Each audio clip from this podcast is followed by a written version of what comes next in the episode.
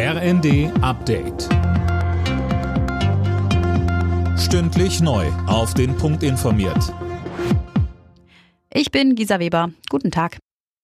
Die Lage in den Hochwassergebieten im Süden von Sachsen-Anhalt und in Niedersachsen ist weiter kritisch.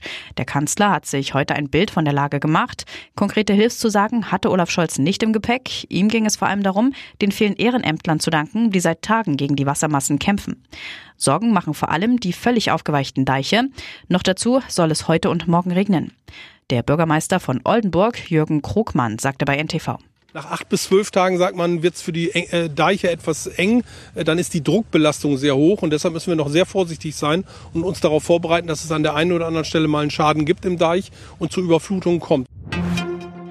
Die ersten Länder sind schon drin im neuen Jahr. Die Menschen auf dem Südseeatoll Kiribati waren weltweit die ersten, die um 11 Uhr deutscher Zeit das neue Jahr begrüßen konnten. Um 12 Uhr begann dann in Neuseeland sowie auf Samoa und Tonga das Jahr 2024. Neues Jahr, neue Spielregeln. In vielen Bereichen treten mit dem Jahreswechsel neue Gesetze in Kraft. Anne Brauer fasst einige davon zusammen. Einiges dürfte teurer werden im neuen Jahr, zum Beispiel das Essen im Restaurant, weil da wieder 19 Prozent Mehrwertsteuer fällig werden. Oder Sprit und Heizöl, denn die CO2-Abgabe steigt. Auf der anderen Seite haben viele aber auch mehr in der Tasche.